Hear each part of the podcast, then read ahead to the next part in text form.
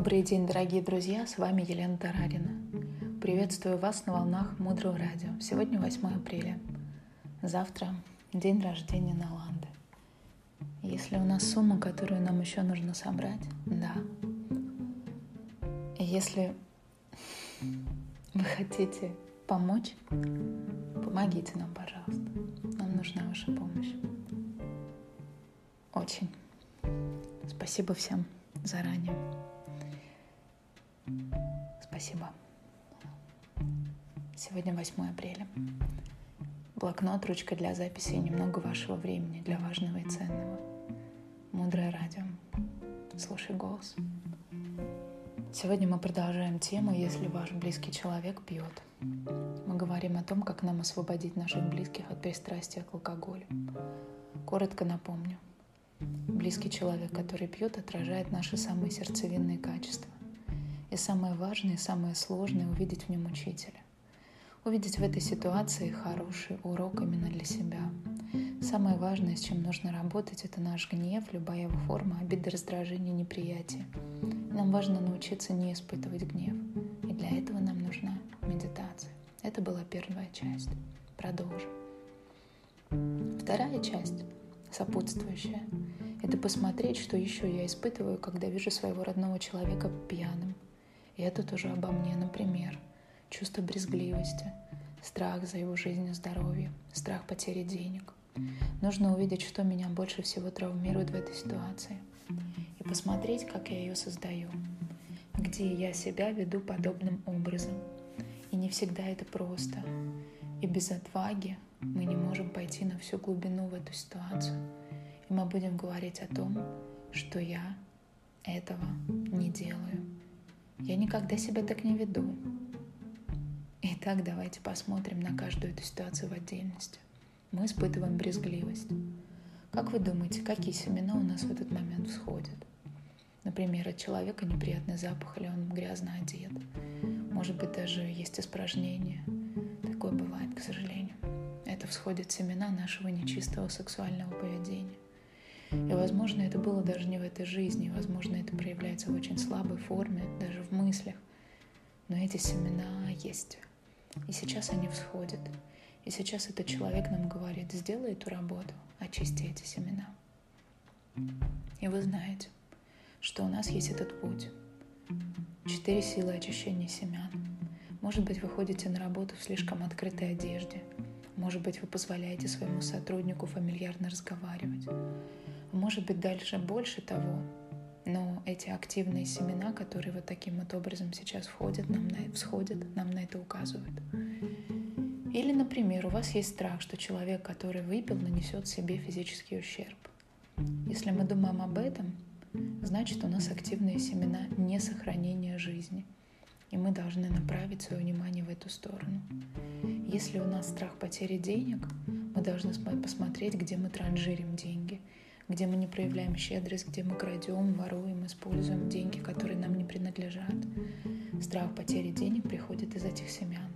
Что делать, если человек нас, например, унижает, когда выпил?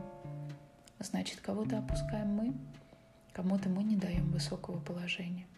И сейчас я скажу вещь, которая, возможно, у многих вызовет неприятие, несогласие. Но постарайтесь, постарайтесь услышать меня. И если мы начнем служить человеку в этом состоянии,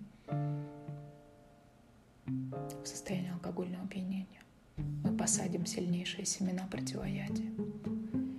Именно тогда, когда мы видим его ничтожным, когда это вызывает у нас брезгливость или отторжение, и мы начинаем ему служить, мы практически переворачиваем все свое сознание. И эта ситуация изменится в нашей жизни очень быстро. Но делать это все мы должны из состояния мудрости, не из состояния жертвы, не из состояния безысходности, а из понимания – того, что я сейчас меняю свое сознание, которое создает эту грязь, из-за которой другой человек страдает. И если мы сможем там оставаться в этих мыслях, в мудрости, то ситуация изменится очень быстро. Но иногда нужны промежуточные этапы. Иногда наши отношения уже зашли так далеко, что уже со своим партнером мы эту работу сделать не можем. И тогда нам нужно сделать шаг в сторону. Что означает сделать шаг в сторону? Мы должны сделать эту работу с третьим человеком, пойти в то место, где люди покупают алкогольные напитки, причем пойти в те места, которые не самые роскошные, в ларьки какие-нибудь, увидеть людей, которые пьют, может быть, даже на улице, и послать им мысленно свою любовь и свое принятие, потому что и они тоже из наших семян, из тех же самых семян. И иногда нам чужого человека в этой ситуации принять намного проще. Мы можем перестать видеть в нем нечто отвратительное, отталкивающее.